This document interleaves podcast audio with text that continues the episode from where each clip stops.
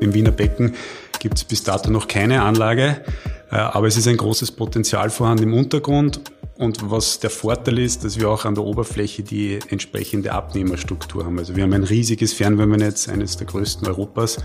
Und diese Kombination passt einfach perfekt zusammen zur Nutzbarmachung der tiefen Geothermie für die, für die Fernwärmeversorgung. Und das ist auch das Ziel, was wir verfolgen. Also wir wollen die Fernwärme dekarbonisieren bis 2040.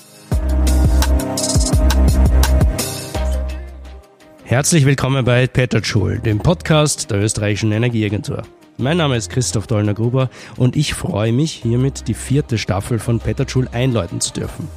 Unser heutiges Thema fasziniert mich. Tief unter uns in einem Bereich, wo wir dem heißen Erdkern um einige tausend Meter näher sind als hier oben, schlummern gigantische Potenziale an Energie.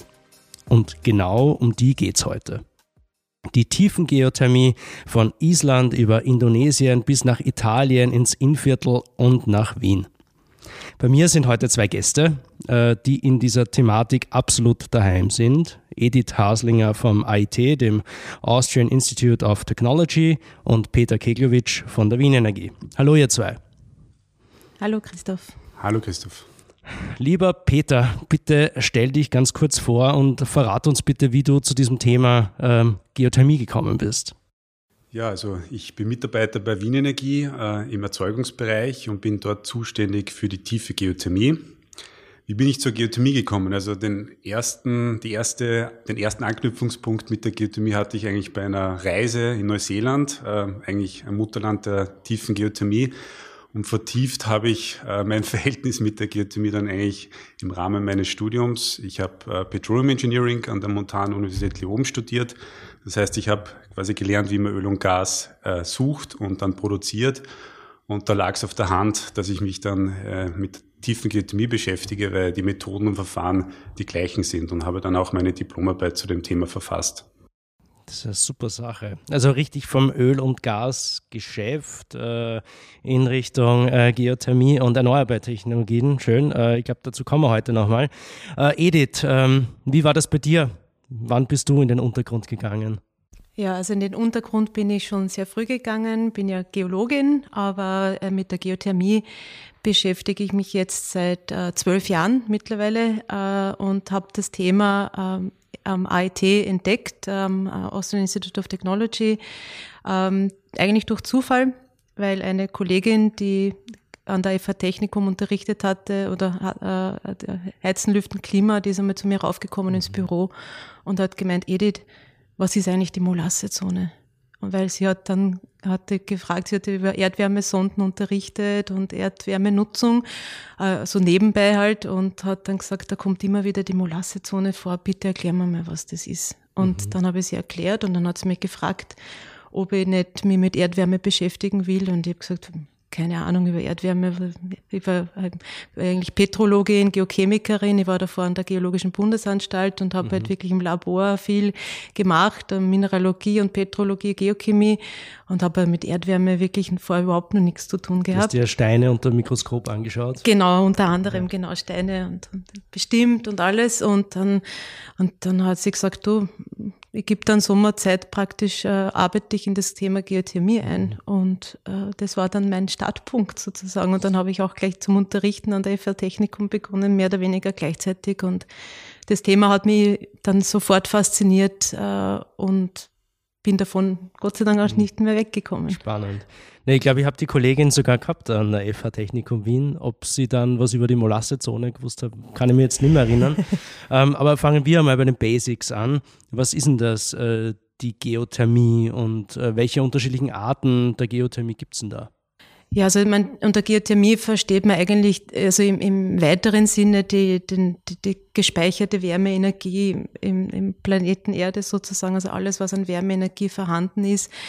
Im engeren Sinne verstehen wir unter Geothermie auch die Nutzbarmachung äh, dieser Wärme, also diese technische Erschließung äh, eben für Wärme- und Stromgewinnung. Das ist die Geothermie im engeren Sinne. Und es gibt ganz, ganz viele verschiedene ähm, Arten von Geothermie. Auch äh, die unterscheiden sich hauptsächlich nach Tiefenstufen und nach Temperaturstufen.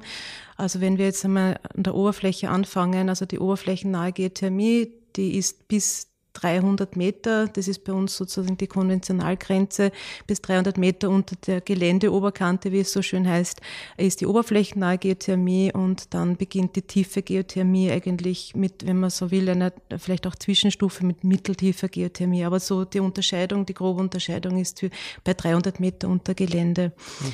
Bei der oberflächennahen Geothermie äh, nutzt man halt äh, Temperaturen, also ich sage jetzt einmal ganz also grob bis 15 bis 20 Grad, also äh, circa. Und äh, da kennt man schon, die sind am bekanntesten, sind die Erdwärmesonden, die Flachkollektoren. Es gibt auch Spiralkollektoren, Grundwassernutzungen. Äh, es gibt so eben auch äh, un unkonventionellere ähm, äh, Sachen wie Tunnelgeothermie zum Beispiel, wo man auch aus Bergbaustollen und Tunnel auch Wärme gewinnen kann. Mhm. Also das alles äh, subsumiert man unter oberflächennahe Geothermie. Das sind noch die bekannteren Systeme. Wenn man weiter runter geht, je weiter runter man bohrt sozusagen, desto mehr kommt man halt in die mitteltiefe bis tiefe Geothermie. Da hat man dann äh, auch ähm, eben die, die hydrothermale Nutzung, also die Nutzung der wärmer, wärmeren Wässer, Thermalwassernutzungen. Das kennt man dann vielleicht auch noch von, von den Thermalbädern, die mhm. halt auch äh, mehrere tausend Meter tiefe Bohrungen normal nutzen. Äh, und die sind dann, warm, weil sie tiefer sind. Ja, genau. Äh, kann, können wir eh noch kurz über den geothermischen Gradienten auch sprechen. Also mhm. genau. Ähm, und genau, und das geht dann hin bis, bis zur äh, sogenannten Petrothermie oder wie man jetzt eigentlich sagt, äh, EGS oder Enhanced Geothermal Systems, die dann mhm. wirklich Temperaturen ab 150 bis äh, über 200 Grad nutzen, die, wo man halt kein äh, Wasser mehr hat, sondern man hat dann also trockene, heiße Gesteinsschichten. Mhm. Das ist bei der Oberflächengeothermie sind wir eher im Bereich Raumwärme unterwegs. Wir kennen das äh, von der Kombination mit Wärmepumpen, äh, Energienetzen und dergleichen. Bei der genau. tiefen Geothermie geht es dann wirklich auch um höhere Temperaturen. Ähm, vielleicht noch eine Frage. Spielt sich das immer im Boden ab ähm, oder kann man zum Beispiel auch einen, einen See anzapfen und sich dort äh, Wärme rausholen? Ja, kann man auch. Also wenn es sozusagen, wenn es genehmigungsfähig ist. Also man kann auch äh, Oberflächengewässer, kann man auch Wärmetauscher reinhängen. Das wird auch gemacht, auch mhm. äh, in, in, in Meer und in Ober also Oberflächengewässer wie Seen, Flüsse werden auch äh, sozusagen, wird auch die, die Wassertemperatur genutzt, aber ja. halt in einem ganz anderen Temperaturbereich. Aber mhm. Oder genau. Kanalsysteme. Also auch Wärme, Kanalsysteme, Abwasser, ja. Genau. Abwasserwärmegewinnung ist jetzt auch gerade ganz stark im Kommen, gerade im urbanen Bereich wo man äh, viel Kanalwasser hat und das kann man dann natürlich auch thermisch nutzen. Und das, da gibt's jetzt ganz tolle, also technische Systeme mittlerweile mhm. und das kann man alles auch in Kombination äh, nutzen. Das ist das Gute an der Geothermie dass sie sehr gut kombinierbar ist mit anderen erneuerbaren Techn Energietechnologien, Photovoltaik, äh, Wind, äh, Solarthermie, Biomasse, also je nach Temperaturstufe, je nach mhm. Anforderung kann man dann auch das auch kombinieren also gerade in ja. größeren Netzen. Hm? Wieso ist es sinnvoll, Geothermie zu nutzen, Peter? Ja, mir fällt da gerade ein, ein Slogan ein vom Geothermieverein Österreich. Ich habe das mal auf einem Flyer gelesen. Geothermie der Alleskönner. Also Geothermie kann man nutzen, um Strom zu erzeugen. Man kann Wärme gewinnen. Man kann auch speichern, also Wärmespeicherung, mhm. vor allem im oberflächennahen Bereich. Und man kann auch ähm, ähm, Geothermie nutzen zum Kühlen, also auch im oberflächennahen Bereich. Also Geothermie kann, kann man für die Wärmewende einsetzen mhm. und die Wärmewende ist wichtig für die Energiewende. Was, was sind die Vorteile? Also die Geothermie ist eine lokale Energiequelle, also liegt unter unseren Füßen äh, zur Verfügung. Äh, sie ist eine erneuerbare, eine regenerative Energiequelle. Sie ist nach dem menschlichen Ermessen eine unerschöpfliche Energiequelle. Also der Wärmestrom fließt immer nach. Und sie ist eine grundlastfähige Energiequelle. Also sie steht rund um die Uhr zur Verfügung, unabhängig von Witterung, Jahreszeit äh, dauernd zur Verfügung. Äh, und sie ist, was man vielleicht auch noch sagen muss, vom Flächenbedarf, sie hat einen geringen Flächenbedarf, weil mhm. ein Großteil der Anlage ja im Untergrund sich befindet und an der Oberfläche dann meistens nur irgendwie ein, eine kleine Werkshalle sieht, wo dann Wärmetauscher drinnen sind. Also sie kann sehr viel äh, und, und hat sehr viele Vorteile. Okay, super. Ich meine, machen wir noch einen, einen, einen Schritt äh, zurück. Ähm Peter. Ich habe es eingangs schon erwähnt äh, und gesagt, äh, von Island über Indonesien nach Italien, ins Innviertel nach Wien. Das heißt, da sind schon einige Regionen dabei. Du hast gesagt Neuseeland, äh, dem Mutterland der Geothermie. Ähm, wo auf der Welt spielt äh, Tiefengeothermie und um die kümmern wir uns heute. Also ab 300 Meter Tiefe, haben wir zuerst gesagt, äh, bereits eine wichtige Rolle. Und wo, wie wird sie dort genutzt? Ja, man muss die Edith hat sie angesprochen, diese Grenze zwischen Hochenthalpie und Niederenthalpie Lagerstätten, also Reservoire, die hohe Temperaturen haben, größer 180, 200 Grad, vor allem in den Gebieten, wie man so schön sagt, der Ring of Fire, wo die ganzen Vulkane sind, wie du angesprochen hast. Neuseeland, Island, Philippinen, Japan, Indonesien, auch in, der, äh, in Italien. Hier wird die Geothermie schon sehr lange genutzt. Da muss man nicht tief bohren, weil man sehr heißes Wasser oder Wasserdampf zur Verfügung hat. Das eignet sich sehr gut für die Stromerzeugung und hier wird Geothermie schon sehr lange genutzt. Die Niederenthalpie-Lagerstätten, die wir hier in Mitteleuropa äh, haben, äh, sprich jetzt auch äh, vor allem in Bayern zum Beispiel oder auch in Wien, äh, hier haben wir Temperaturen unter 180 Grad. Äh, die kann man nutzen und die werden bereits schon erfolgreich genutzt äh, für vor allem für die Wärmegewinnung, aber auch Stromerzeugung. Äh, in Paris beispielsweise wird schon seit Jahrzehnten die Geothermie für, für die Fernwärme äh, genutzt. In Paris? Paris, ja. Mhm, okay. Pariser Becken. In München ähm, auch schon seit, seit mehreren, ja, auch schon über zehn Jahre. Ähm, und andere Metropolen äh, wollen dem jetzt nachgehen und auch dieses Potenzial nutzen. Also Wien als ein Beispiel, auch in mhm. Hamburg tut sich was, in Genf tut sich was. Also die Europäer beginnen jetzt auch die Geothermie für die Fernwärme vor allem zu nutzen.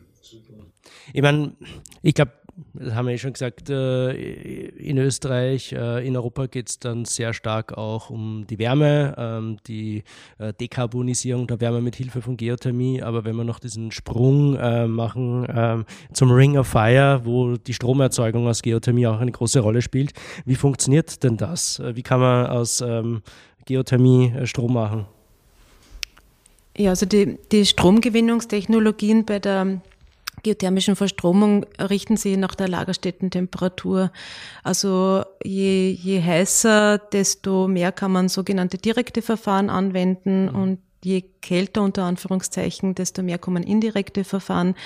Also wenn eine Lagerstätte über 200, 250 Grad hat, kann man direkt äh, Dampf, äh, den Dampf gewinnen aus der Bohrung äh, und gleich in die, eine Turbine schicken. Das ist dann das Trockendampfverfahren oder Dry Steam Verfahren. Mhm. Wenn, also bei Temperaturen ab 150 Grad wird dann das sogenannte Flash-Verfahren angewendet, wo halt der Wasserdampf, äh, also in, da kommt der, das äh, heiße Wasser rauf und es wird in einem Separator obertägig abgekühlt und dadurch der Dampf gewonnen äh, und dann wird es wieder verpresst. Also das ist das sogenannte Flash-Verfahren, wo es eine Flüssig- und eine Dampfphase, eine Auftrennung gibt. Und bei niedrigeren Temperaturen, also unter 150 Grad, kommen so indirekte Verfahren ähm, zu, ähm, zur Anwendung. Also das ist das OAC-Verfahren, äh, Organic Rankine Cycle oder das Kalina-Verfahren. Und äh, mhm. das Organic Rankine Cycle, das verwendet äh, organische Lösungsmittel, also die hat bei niedrigeren Temperaturen schon verdampfen. Mhm. Und Kalina ist so ein äh, Ammoniak-Wassergemisch. Also das heißt, ähm, da wird, da wird das ähm, damit verwendet. Genau, also das richtet sich sehr nach der Lagerstättentemperatur. Also es gibt, also anwenden kann man, also Verstromung mit dem Kalina-Verfahren äh, so ab 80, 90 Grad, äh, ORC-Verfahren äh, auch ab dieser Temperatur ein bisschen höher, genau. Mhm. In, in Österreich gibt es ja sogar zwei Anlagen, die das ORC-Verfahren ja auch anwenden, schon seit fast 20 Jahren, glaube ich. Mehr sogar, also Altheim schon nur länger, also eher seit Ende der 90er Jahre Genau, da gibt es zwei Anlagen, Altheim und, und in Blumau wird das bei beiden mit ORC auch Strom gewonnen. Okay, das ähm, bringt uns eigentlich eh schon zur nächsten Frage. Ähm, die geothermische Stromerzeugung, spielt die in Europa schon eine Rolle? Äh, kann sie noch eine größere Rolle spielen? Welche Rolle und wie schaut es da in Österreich aus? Ja, also äh, die geothermische Verstromung in Europa spielt äh, schon eine Rolle, weil wir haben auch in Europa, wir sind zwar nicht beim Ring of Fire, äh, aber wir haben doch ein paar Hochenthalpie-Lagerstätten. Also ein ganz klassisches Beispiel ist Island. Das kennt, glaube ich, jeder, dass dort äh, also mhm. Vulkanismus gibt. Also überall in Europa, wo es äh, das ein Vulkanismus äh, gekoppelt ist, gibt es auch äh, Hochenthalpie. Also das heißt äh, hohe Lagerstätten, Temperaturen, die sich eben auch für Verstromung eignen. Also Island klassisch Klassiker, auch in der Westtürkei und in Italien und dort, mhm. also äh, in der Türkei wird schon seit den 70er, 80er Jahren, also 1970er, 80er Jahren wird äh, auch Strom äh, gewonnen. Das heißt, die, diese Anlagen gehören auch zu den ältesten und dort äh, wird auch stark ausgebaut. Also in Europa haben wir insgesamt, glaube ich, über 130 äh, geothermische Anlagen, die auch verstromen. Mhm. Die meisten sind immer in diesen genannten drei Ländern angesiedelt. Äh, es wird auch stark ausgebaut. Es gibt auch in Deutschland äh, gibt's Anlagen. Und ähm, genau, und es, es wird also in diesen größeren, also in Deutschland vor allem an Oberrheingraben äh, wird, wird auch Verstromungspotenzial äh, genutzt und ja, also die, die, die Zahlen steigen, auch bei der geothermischen Verstromung äh, in Österreich selber. Wir sind ja, also bei uns ist die, die heißeste Bohrung äh, nach wie vor bei 125 Grad Sondenkopftemperatur. Das ist die äh, Bohrung der Frutura in der Südoststeiermark. Mhm. Das ist momentan Österreichs heißeste Bohrung. Also das heißt, wir haben jetzt schon mal grundsätzlich Temperaturen, die sich nur für so indirekte Verfahren eignen. Aber es wird auch bei jedem Projekt auch nach Verstromung, also Verstromungspotenzial geschaut. Aber grundsätzlich ist die geothermische Verstromung, die Zahlen wachsen konstant, sozusagen mhm. die installierten Anlagen. Und ist dann in Österreich eher noch äh, ein Nebenschauplatz? Ähm bei uns steht, sage ich mal, die, die thermische Nutzung ähm, klar im Vordergrund. Absolut. Also bei uns ist die, die, das Wärmepotenzial noch bei weitem nicht ausgeschöpft und äh, die ganzen, also Energien richten sich auf, auf die Wärmegewinnung jetzt einmal, aber bei jedem tiefen Geothermieprojekt wird auch auf Verstromungspotenzial geschaut, aber es ist mhm. sicher nicht im Fokus in Österreich. Dafür reichen die Temperaturen schlichtweg nicht mhm. aus. Du hast gesagt, die heißeste Bohrung war bei 125 hm. Grad. In welcher Tiefe bewegen wir uns da circa? Ja, da sind wir bei dreieinhalb bis 4000 Meter. Dreieinhalb bis 4000 Meter, okay. Ähm, wenn man sich Österreich jetzt so anschaut und wir den, die Wärme im Fokus haben, äh, in der tiefen Geothermie, also nicht Bodenfläche, oberflächennahe, sondern die tiefen Geothermie. Ähm, wo sind da die Regionen, wo es gute Potenziale gibt? Ja, also die, die Regionen in Österreich, die sich sehr gut für die, äh, für die Wärmegewinnung aus, also aus der tiefen Geothermie eignen, sind in der sogenannten angesprochenen Molassezone, nach ja, der ja. mir die Kollegin gefragt hat. Genau, also das sind die großen Sedimentbecken, die in also Ober- und Niederösterreich, also zwischen Wald- und Mühlviertel und den Kalkalpen gelegen, also diese großen Tieflagen, diese Beckenzonen, das ist die sogenannte Molassezone. Und dann im Osten hat man eben auch das Wiener Becken und das steirische Becken, also steirischen Becken kennt man die mhm. ganzen, äh, auch Thermen, auch in Oberösterreich. Also da, dort ist halt die, die Wärmestromdichte, wie man so schon sagt, äh, ist sehr hoch in Österreich, deswegen auch gut für Geothermie geeignet. Wieso heißt das Becken? Weil das tatsächliche also Beckenlagen sind. Also mhm. wenn man sich vorstellt, die Kalkalpen sind, sind Berge ja. und das Wald- und Müllviertel ist ja auch äh, ein erhöhtes, äh, äh mhm. also so ein, äh, ein kristallines Grundgebirge. Also das ist auch, das war auch einmal ein, ein wirkliches Gebirge, ist halt über die Jahrmillionen, hundert Millionen Jahre aberodiert und die, das, diese, diese Becken sind äh, tatsächlich, also die waren auch in der Eiszeit mit Eis gefüllt und, mhm. und haben sie dann mit diesen Sedimenten aufgefüllt über die, über die Erdgeschichte. Da war auch mal ein Meer, also viel, viel früher. Also mhm. es ist, also diese Beckenlagen sind tatsächliche Beckenlagen. Okay. Peter, um zu dir zu kommen, wir haben schon gehört, äh, da gibt es äh, Potenziale auch im Umkreis äh, von Wien. Wenn wir ein bisschen auf die Wiener Situation eingehen, was erhofft ihr euch, was erhofft sich die Wien Energie von der Geothermie ähm, bei uns hier in Wien?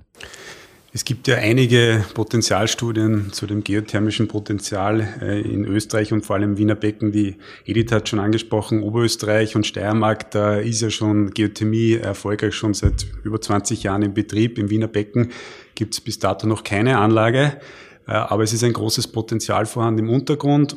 Und was der Vorteil ist, dass wir auch an der Oberfläche die entsprechende Abnehmerstruktur haben. Also wir haben ein riesiges Fernwärmenetz, eines der größten Europas. Und diese Kombination passt einfach perfekt zusammen zur Nutzbarmachung der tiefen Geothermie für die, für die Fernwärmeversorgung. Und das ist auch das Ziel, was wir verfolgen. Also wir wollen die Fernwärme dekarbonisieren bis 2040 und arbeiten dann mehr an Quellen, Wärmequellen oder Technologien, Eines ist eben Abwärmenutzung, Abwärmequellen, zum Beispiel aus der Industrie mittels äh, Hochtemperatur-Wärmepumpen. Mhm. Und die andere Stoßrichtung ist die tiefe Geothermie, wo wir ein sehr großes Potenzial sehen, die einen wesentlichen Beitrag dazu leisten kann. Und aus diesem Grund haben wir auch das Forschungsprojekt Geotie Wien aufgesetzt. Seit 2016 äh, analysieren wir das Potenzial auf dem höchsten Stand der Technik mit, mit Partnern aus Wissenschaft, Forschung und Industrie, mhm. um eben das Potenzial erfolgreich zukünftig nutzen zu können. Jetzt, bevor wir auf das Projekt Geotief ein bisschen äh, genauer eingehen, äh, weil die Edith war da auch dabei, ähm, Jetzt werden momentan ziemlich viele Hebel in Bewegung gesetzt, äh, um die Geothermie in Wien auch zu erschließen. Ähm, jetzt hat man das in der Vergangenheit auch schon mal ähm, versucht. 2012 ähm, hat es da in Aspern äh, bereits eine Bohrung gegeben, hat dort damals auch äh, heiße Quellen gesucht. Ähm, das Projekt ist damals abgebrochen worden. Im Endeffekt aus dem Beitrag für die Fernwärme ist da nichts geworden. Ähm, und das ist eigentlich schon ein bekanntes Problem. Tiefenbohrungen äh, sind oft mit einem hohen Risiko verbunden. Man hat damals nichts gefunden. Ähm, was ist diesmal anders oder was ist äh, damals schiefgelaufen? Ich muss korrigieren, die Bohrung war nicht in Aspern, die war damals in Essling. Oh. Ähm, aber es war die erste Erkundungsbohrung, erste Explorationsbohrung für die tiefe Geothermie im Wiener Becken. Also bis mhm. dato hat es ja das noch nicht gegeben. Es gibt ja. zwar einige Bohrungen der Erdöl-Erdgasindustrie, die äh, auch ähm, Wasser angetroffen haben, aber das war die erst, das erste Mal.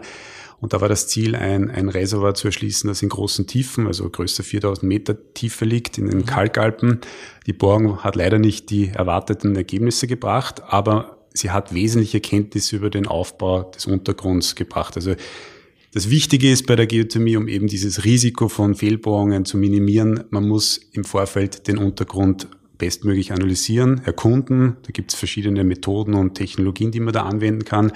Und diese Bohrung hat uns wesentliche Erkenntnisse gebracht, wie wir jetzt weitermachen können. Also mhm. die Bohrung, die gibt's ja noch, die ist konserviert und hat jetzt auch noch einen wesentlichen Beitrag im Forschungsprojekt gebracht, weil wir sie jetzt äh, Ende letzten Jahres geöffnet haben und einen sogenannten Forschungsfördertest in einem anderen Bereich des Untergrunds durchgeführt haben und Thermalwasser nachgewiesen haben. Mhm. Also wir haben über 95 Grad heißes Thermalwasser aus dieser Bohrung gefördert, mhm. aus einem anderen Bereich, also nicht aus dem Ziel, was man damals versucht hat zu erschließen. Im höheren Bereich, oder? Seichteren Bereich, ja. genau. Wir mhm. haben im Rahmen von Geotief Wien ein weiteres Vorkommen entdeckt und das haben wir jetzt nachgewiesen durch diese Bohrung. Das heißt, die Bohrung hat war letztendlich wieder fündig und wird auch in Zukunft eine wichtige Rolle spielen in den weiteren Bestrebungen, die Geothermie zu nutzen. Okay, super, na schön, äh, wenn man da noch was daraus lernen kann. Ähm, Edith, äh, den Untergrund sehr genau kennen, hat der Peter angesprochen, ist ein Schlüssel, um dieses Risiko von ähm, Fehlbohrungen äh, zu minimieren. Das Projekt Geotief, du warst auch involviert. Äh, was habt ihr da gemacht? Wie habt ihr versucht, den Wiener Untergrund äh, zu erforschen? Ja, also unsere Aufgabe in dem Projekt äh, war und ist, äh, sozusagen die sogenannten Geofluide zu bewerten, also das heißt die chemische Zusammensetzung des Wassers, das erwartet wird beziehungsweise jetzt erfolgreich gefördert worden ist. Also bevor das, dieser Forschungsfördertest, also vorigen, also Ende vorigen Jahres äh, gemacht worden ist, haben wir uns mit, äh, mit, der, mit Daten der OMV, also mit alten Bohrungsdaten über dieses Reservoir, also da gibt schon einige Daten seit den 70er, 80er Jahren, die haben wir jetzt einmal ausgewertet, damit mhm. wir äh, ungefähr also errechnen können, welche Zusammensetzung wird das Wasser wahrscheinlich haben. Also und dann war eben die, die Aufgabe, äh, dieses Wasser zu bewerten, wenn das raufkommt und äh, sozusagen in die obertägige Anlage, also in das Geothermiekraftwerk kommt, äh, hat, welche Auswirkungen hat es auf die Förderrohr und auch mhm. auf die obertägige Anlage, weil so ein Thermalwasser ist ja kein, kein Reinstwasser, wenn man die Leitung aufdreht und da kommt ein ja. klares Wasser raus, sondern das steht ja über mehrere ja, Millionen Jahre in Kontakt äh, mit, dem, mit dem Gestein also, äh, und hat halt auch eine mineralische Fracht und hat eine gewisse chemische Zusammensetzung durch das, dass es im Gleichgewicht steht eben mit dem Gestein. Und wenn man das dann erbohrt, sozusagen stört man man dieses Gleichgewicht mhm. und dann kommt es halt äh, zu verschiedenen kann es zu verschiedenen chemisch-mineralogischen Prozessen kommen und das führt dann in den technischen Anlagen, also kann führen, äh, je nach eben, äh, in welcher Lagerstätte man ist, und genau diese Prozesse äh, zu berechnen und vorauszusagen und, und die Wien Energie sozusagen dahingehend zu beraten, wie sie dann die, die, das Förderrohr oder auch die Wärmetauscher oder so, was man da machen kann technisch, dass diese Prozesse möglichst hinterhand gehalten werden. Das war unsere Aufgabe im Projekt. Mhm. Ich meine, das, das hört man ja immer wieder in diesem Zusammenhang. So, ähm, okay, Geothermie, äh, schön und nett, aber diese Schwermetalle im Fluid oder ähm, da gibt's ja radioaktive Strahlung im Fluid. Äh, kann, was kannst du dazu sagen als Expertin? Ja, also ich kann dazu sagen, dass äh, der, der Schwermetallgehalt äh, in einem äh, Thermalwasser nicht per se höher ist als in jedem anderen Wasser, auch den, also den Trinkwasser. Es kommt immer auf das Gestein mhm. drauf an. Mit dem das Wasser in, in Kontakt steht. Also äh, und in Österreich, also auch gerade wegen der Radioaktivität, also da, da, das gibt es bei uns wirklich keine Probleme, äh, die zu erwarten sind, weil unsere großen Reservoire sind nicht, also haben keine keine großen radioaktiven, also Minerale, die radioaktiv wären, also die stehen damit nicht in Kontakt. Mhm. Und auch der Schwermetallgehalt äh, ist äh, vernachlässigbar. Also wir haben uns ja die chemische Zusammensetzung von also hunderten Bohrungen mittlerweile angeschaut. Mhm. Und gerade in Österreich ist das dahingehend kein Thema. Was man auch immer sagen muss, ist, das Wasser kommt jetzt, also eine, eine, eine Hydrothermalanlage, das ist ein geschlossener Kreislauf. Also man, das, es wird ja das, die Temperatur des Thermalwassers wird an einen Wärmetauscher übertragen. Also das heißt, das Thermalwasser wird jetzt nicht direkt in einer Anlage genutzt, sondern nur die Wärme über einen Wärmetauscher entzogen. Das mhm. heißt, das Wasser kommt drauf, wird thermisch verwendet über einen, äh, über einen Wärmetauscher und wird dann auch wieder reinitiert. Also das Thermalwasser kommt nicht direkt drauf. Was manchmal passieren kann, ist, dass im, im, im Förderrohr oder im Wärmetauscher, und das das ist genau das, was wir uns angeschaut haben, kann es durch diese, durch diese chemisch-mineralogischen Prozesse ähm, und äh, Entgasungsprozesse, da können manche mineralischen Phasen ausfallen. Also das heißt, das sind mhm. Ablagerungen, die sich in den technischen Anlagen Korrosion bilden. dann in den Oder Rohren, je nachdem, wenn man zum Beispiel Lamellen. Viel, ja, in Lamellen, also mhm. äh, im Wiener Becken ist es äh, sicher mal ein Thema, gewisse, ein gewisses Korrosionsrisiko, aber es ist gut, wenn man sich das im Voraus immer anschaut, dann kann man auch die Rohre, den Wärmetauscher, das Material dementsprechend planen. Mhm. Ähm, genau, also äh, das heißt, grundsätzlich kommt das Thermalwasser nicht jetzt so an die Oberfläche und es wird halt geschaut, dass man auch mit der Betriebsführung möglichst so ist, dass Entgasungsprozesse, die zum Beispiel Kalkablagerungen äh, bedingen, äh, möglichst, also dass man da eine Druckhaltung macht, dass es halt nicht, also dass es immer unter, also möglichst mhm. unter äh, Lagerstättendruck bleibt, äh, damit es eben diese Entgasungsprozesse nicht gibt. Da gibt es ganz verschiedene Möglichkeiten. Äh, und äh, drum ist es jetzt also immer eine, also man hat immer die Vorstellung, da kommt irgendwie irgendwas Giftiges raus, ganz mhm. überhaupt nicht. Also das, Welche Farbe das, hat dieses Wasser? Äh, es ist eigentlich klar. Also Wirklich? ja, Aha, es, ja. Ist, es ist klar. Also man, man, man, man kennt es. Also ich, ich habe ja wirklich sehr, sehr viele Hydrogeothermalanlagen äh, beprobt und eine der, eine der Aufgaben bei dieser Beprobung äh, ist auch immer die sogenannte olfaktorische mhm. Prüfung. Das heißt, man riecht daran und man, man schmeckt es wird man riechen. Das, ja, das riecht man definitiv.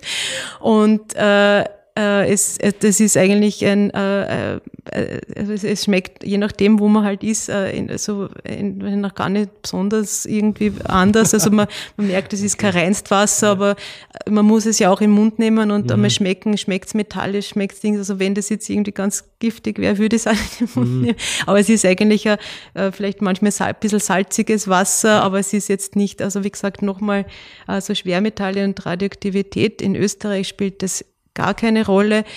Äh, wenn man, äh, es gibt im Oberrheingraben, äh, gibt es Phasen, also das ist aber auch durch den Kontakt im Gestein, ähm, wo dann radioaktive, also Ablagerungen sich bilden und die werden dann aber auch fachgerecht entsorgt. Aber wie gesagt, das kommt mhm. jetzt nicht in irgendeinen Trinkwasserkreislauf oder gar ja. nicht. Also es steht nicht mit dem Oberflächenwasser absolut nicht in Kontakt. Mhm. Ich kann das bestätigen, weil wir haben ja den Fördertest ja durchgeführt im Dezember, haben ja Thermalwasser aus ca. 2700 Meter gefördert.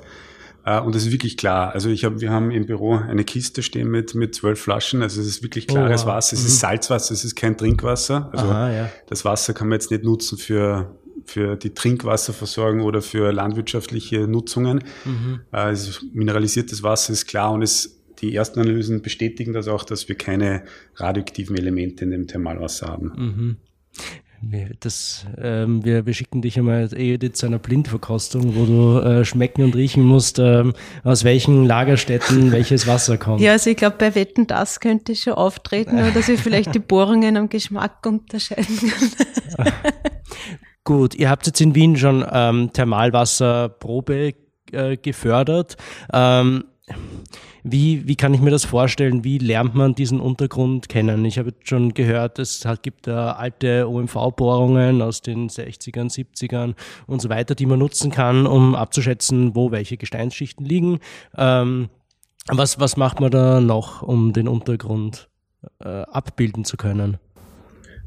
Ja, also ich kann sagen, wie, was wir gemacht haben ja. in Geotief Wien. Also der erste Schritt war natürlich, die vorhandenen Daten zu, zu beschaffen. Also sei es jetzt öffentliche Daten, aber dann im weiteren Schritt dann auch nicht öffentliche Daten. Vor allem haben wir da Richtung äh, OMV geschielt. Also mhm. die OMV hat halt einfach ein großes Know-how und einen großen Datensatz, Datenschatz äh, über jahrzehntelange Exploration und Produktion im Wiener Becken. Mhm. Da haben wir Daten angeschafft, haben die analysiert und haben auf Basis von diesen Daten dann die konkrete Exploration geplant. Also das heißt, der Fokus war also der, die wesentlichen Arbeiten waren die Durchführung von geophysikalischen Messungen, sogenannten 2D, 3D-Seismikmessungen, mhm. wo man quasi den Untergrund durchleuchtet, wie mit einem Echolot mhm. und aus den Daten dann äh, geologische Modelle entwickeln kann. Also wie ist die Erde unter Wien aufgebaut und wo sind diese Thermalwasservorkommen? Und das ist eigentlich das Wesentliche, um dieses Risiko der Nichtfündigkeit in den Griff zu bekommen,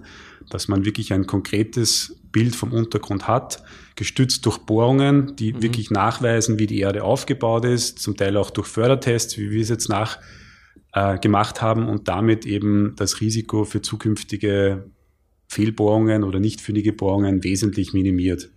Mhm. Und das haben wir eben gemeinsam mit Partnern, nicht nur die Geologie, sondern auch, wie die Edith gesagt hat, äh, das IT, das Wasser analysiert. Also wir haben alles, was im Rahmen der Forschung oder in der Kundung im Vorfeld gemacht werden kann, jetzt äh, die letzten Jahre durchgeführt. Und das gibt uns Planungssicherheit für die zukünftigen Projekte, die wir dann angehen wollen. Okay. Ähm, konkret zu diesen Projekten, die ihr angehen wollt. Wie geht es da jetzt weiter? Und kann man schon absehen, wann gebohrt wird? Das will jeder wissen. Ja. Nein, also das Forschungsprojekt Geodefin läuft jetzt noch dieses Jahr. Mhm. Ähm, wir sind jetzt gerade dabei, die letzten Arbeiten, Analysen auch aus diesem Fördertest, den wir jetzt im Dezember gemacht haben, noch auszuwerten, äh, das Projekt zu beenden und dann äh, ein Modell, das wir schon entwickelt haben, äh, das haben wir eh veröffentlicht, äh, Ende letzten Jahres auch. Das zeigt eben dieses Vorkommen, das erste Vorkommen, das wir nutzen wollen, mhm. Ähm, wo sich das ungefähr unter Wien befindet, in welcher Tiefe. Und jetzt sind wir dabei, sobald die ganzen Daten vorliegen, erste Projekte zu identifizieren und dann erste Projekte zu entwickeln und die dann in, intern vorzustellen und genehmigen zu lassen. Und dann soll es ähm, zu konkreten Bohrungen kommen, wenn okay. die genehmigt worden sind. Okay. Wie kann man sich diesen eigentlichen Bohrprozess äh, dann vorstellen? Ähm, bohrt man da einfach mal gerade runter oder ähm, gibt es dann schiefe Bohrungen, um äh, zu einem gewissen Punkt zu kommen, den man identifiziert hat, der äh, gut ausschaut, laut dieser 2D, 3D-Seismik, laut den Analysen. Genau, man hat ein geologisches 3D-Modell. Ja. Da sieht man dann, wo dieses Vorkommen ist, wo dieses mhm. Reservoir ist. Dann muss man das bewerten. Äh, man muss Szenariensimulationen durchführen. Wie würde ich eine Bohrung da reinlegen? Ich muss ja mindestens zwei Bohrungen machen bei der Geothermie. Also eine mhm. Bohrung, die das Thermalwasser zutage fördert mhm. äh, und dann wird das abgekühlte Wasser wieder in den Untergrund in das gleiche Reservoir zurückgegeben. Also das wird man im Vorfeld simulieren thermisch-hydraulisch simulieren. Das machen wir jetzt und so finde ich dann geeignete Projektstandorte. Ich möchte ja hohe Temperaturen mhm. finden. Also das, das Reservoir ist ja nicht überall gleich tief, sondern es gibt Bereiche, wo es tiefer liegt, wo es seichter ist. Und ich möchte auch entsprechende Förderraten schaffen, produzieren. Das heißt, ich brauche ein, ein entsprechendes Volumen, Volumina oder eine entsprechende Mächtigkeit des Körpers, des Reservoirs, dass ich auch äh, die Förderraten erzielen kann. Und so kommt man dann zu konkreten Projektstandorten und muss das dann noch mit der Oberfläche verschneiden. Wo ist Abwehr, wo sind die Abnehmer, also wo ist das Fernwärmenetz, wo muss ich Leitungen legen, dass ich diese Wärme auch ins Fernwärmenetz integrieren kann. Mhm. Okay, wenn man wenn man sich da dann äh, dazu entschlossen hat, also an diesem Punkt wollen wir jetzt bohren, ähm, wie, wie funktioniert das? Welche Geräte braucht man da und wie kann man sich den Durchmesser einer solchen Bohrung vorstellen?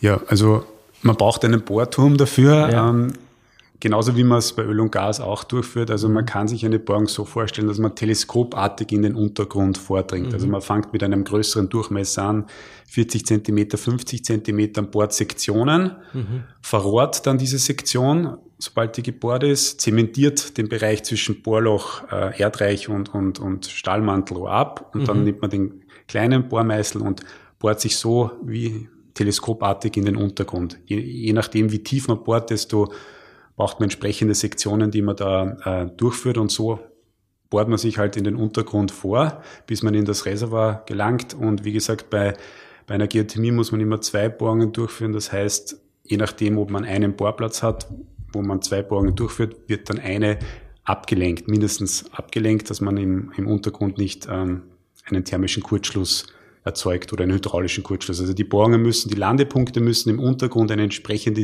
Distanz aufweisen, mhm. dass mich quasi nicht das kalte Wasser wieder, ja, wieder aufgesaugt wird. Genau, ja. und das, das versucht man im Vorfeld auch thermisch-hydraulisch zu simulieren, mhm. um letztendlich die Landepunkte festzulegen, wo man dann hinbohren muss. Mhm.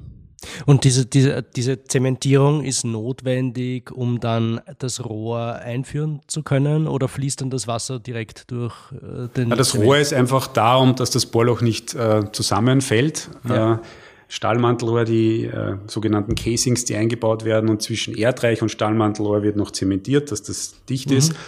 Und dann wird meistens ein Produktionsförderstrang äh, äh eingebaut, wo das Wasser dann äh, zutage gefördert wird. Der kann zum Beispiel 20 Zentimeter Durchmesser haben, mhm. je nachdem, was man erwartet.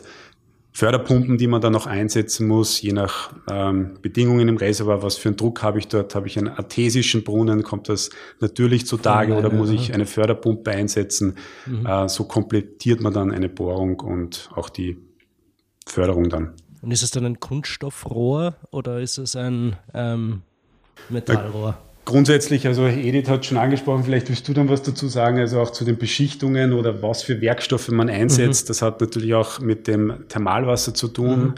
Ähm, aber normalerweise Stahlmantelrohr, äh, schwarzer Stahl, der eingesetzt wird, der kann beschichtet sein, aber es können natürlich auch bessere Werkstoffe äh, eingesetzt werden. Das kommt je nachdem darauf an, was, was bei den Analysen rauskommt. Mhm. Das ist auch eine Kostenfrage. Also, ja. aber grundsätzlich wird hauptsächlich äh, Stahl eingesetzt, also äh, äh mhm. Carbonstahl und äh, ja, das, es wird dann eher bei der obertägigen Anlage dann in oft in hochwertigere Materialien eingesetzt, weil es halt mehrere tausend Meter Förderrohr, wenn man das ja. in einem hochwertigen Titan oder Nickel ja. ausführt. Also, aber es gibt, äh, dann, dann ist es natürlich kostenintensiv, aber es gibt äh, eben bei den Wärmetauschern gibt es auch äh, hochwertigere Materialien wie also Beschichtungen, Titanbeschichtungen, äh, äh, Chrom-Nickel, Stähle. Also da kann man sie ganz gut, also da muss man eben wirklich auf die äh, auf den die Wasserzusammensetzung, die Temperatur schauen, was halt welches Material ähm, am besten geeignet ist und ist aber natürlich auch eine wirtschaftliche Frage.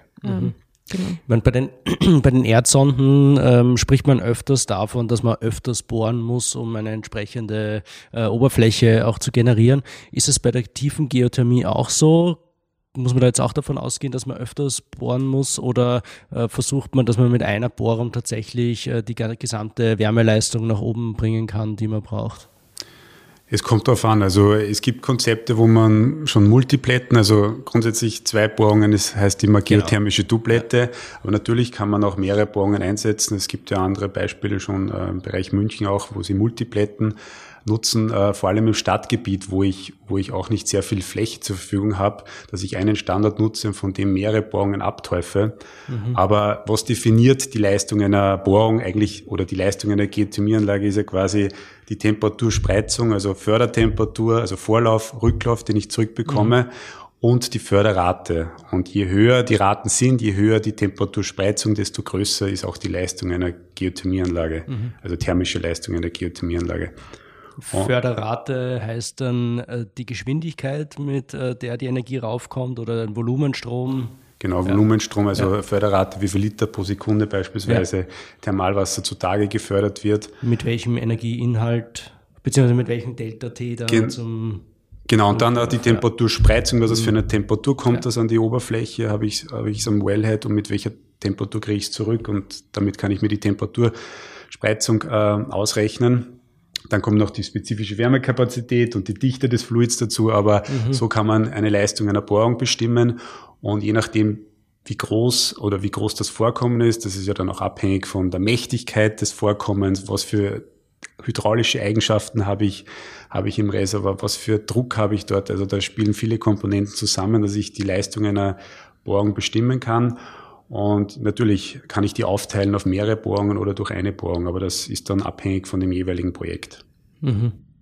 Was passiert dann mit dem warmen Wasser, sobald es oben seinen Dienst geleistet hat, äh, Edith? Wir haben schon gehört, es wird wieder reinjiziert. Ähm, wie findet dieses Wasser dann wieder sein altes Zuhause wieder, um sich aufzuwärmen? Ja, also es gibt, äh, es gibt diese Reinjektion, also es gibt die Entnahmebohrung, äh, die Förderbohrung und es gibt die Reinjektionsbohrung. Also wenn das Wasser thermisch abgearbeitet ist, also der Wärmeinhalt sozusagen übergeben ist, dann wird das äh, wieder äh, zurückgepumpt. Da gibt es auch eine Reinjektionspumpe. Also es wird wieder in, also das ist genauso eine Bohrung, die in den, also in, meistens in denselben Grundwasserleiter wieder zurückgibt. Mhm. Ähm, einfach um, um die hydraulische Absenkung nicht also zu groß werden zu lassen, also dass, dass der Grundwasserkörper auch wieder mit Wasser sozusagen wieder zurückgespeist mhm. wird und eben auch, dass, äh, dass das, wieder, das Wasser sozusagen auch wieder erwärmt. Und also der, in, bei uns gibt es nur äh, Förder- und, und Reinjektionsbohrungen. Es gibt keine, also da nur keine One-Way-Street. Keine One-Way-Street, ja. genau. Also die, Dadurch ist auch ein nachhaltiger Betrieb sowohl thermisch als auch hydraulisch ähm, sichergestellt. Das wird ja auch simuliert. Man muss genau simulieren, wenn man so eine Anlage einreicht und also plant, äh, wie viel, also auch durch einen Fördertest wird sichergestellt, dass man jetzt ein, ein Grundwasserkörper nicht übernutzt, also weder hydraulisch noch thermisch. Mhm. Das ist eigentlich so wie bei der oberflächennahen Nutzung, also die Grundwassernutzungen, Grundwasserwärmepumpen, wo du das auch eigentlich simulieren musst. Genau. Das Gleiche kann also man sich unten auch vorstellen in großen damit Tiefen. Kein Eisklumpen im Erdreich entsteht. Ist zwar ein bisschen komplizierter. Ja, ja, also eben kein Eisklumpen, das ist ja wirklich die oberflächennahste Geothermie, wo, wo solche einseitigen oder Übernutzungen mhm. gegeben hat, große Wärmepumpen, aber wie gesagt, das gibt's schon so länger nicht mehr, weil natürlich auch die, die, die genehmigenden Behörden auch sehr genau drauf schauen. Und bei der oberflächennahen Geothermie ist das schon so, aber bei der tiefen nur umso mehr. Mhm. Genau, hat ja keiner was davon. Am Werk. Genau. Ja. Ähm, was machen die Profis, wenn ähm, sie draufkommen, dass äh, das, was man aus dem Boden holen kann, ähm, nicht ausreicht, sage ich mal, wenn die Vorlauftemperatur nicht hoch genug ähm, ist?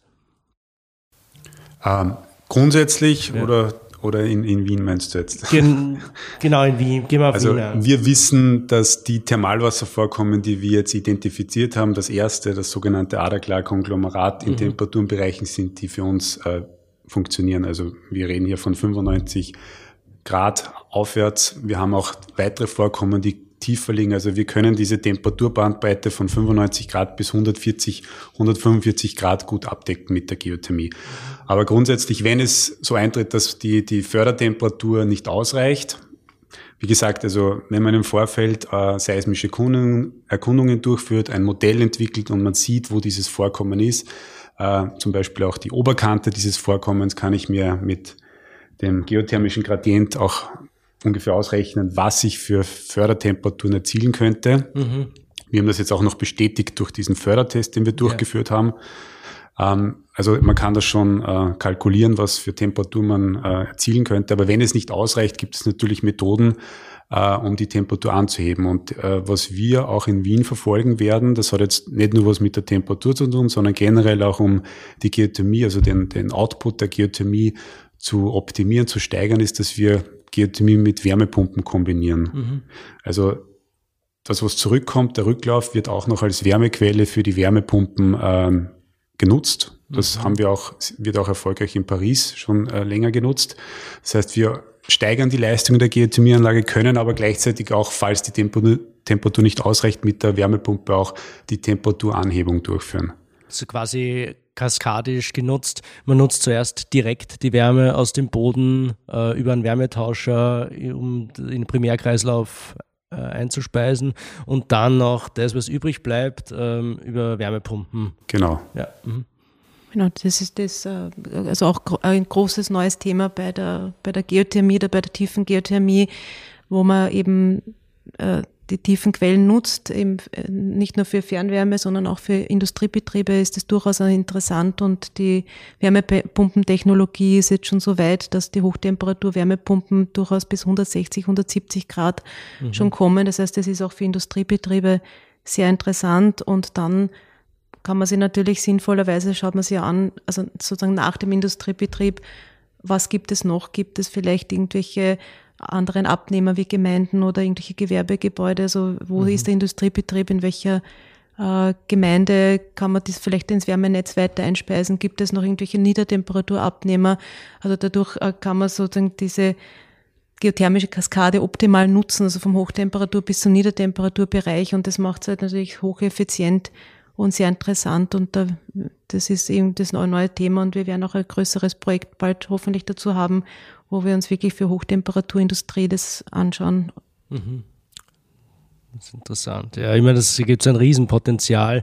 Ähm, natürlich auch dann die Frage, inwiefern das äh, die Abnehmerstruktur genau dort ist, wo die äh, Vorkommen sind.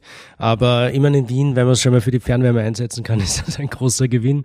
Äh, ich glaube, äh, Wien ist fast darauf angewiesen, dass das funktioniert, weil sonst ähm, wird es wahrscheinlich auch schwierig ähm, mit der Dekarbonisierung, zumal die Fernwärme ja eine größere Rolle spielen muss noch, ähm, weil äh, viele ähm, Gasheizungen bis dato auch auf Fernwärme umgerüstet werden müssen. Ja.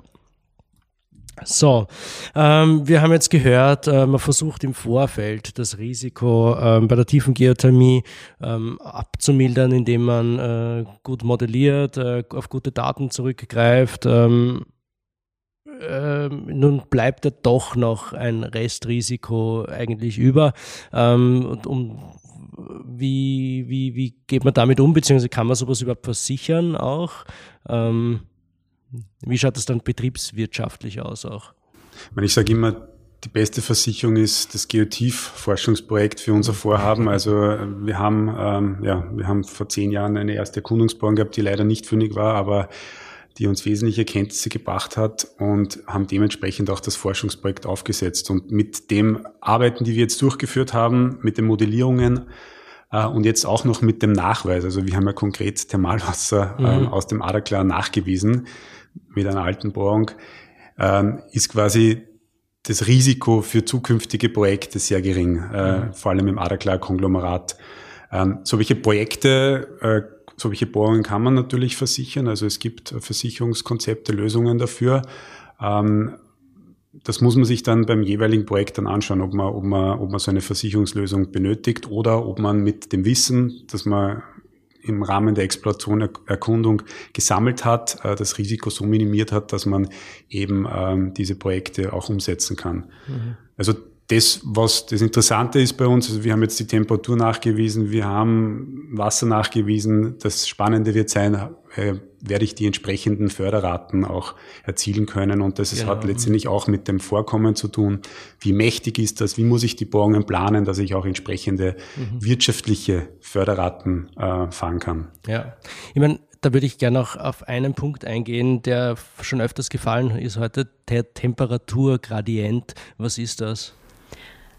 Genau, das haben wir vergessen. Ja. Geothermischen Gradienten.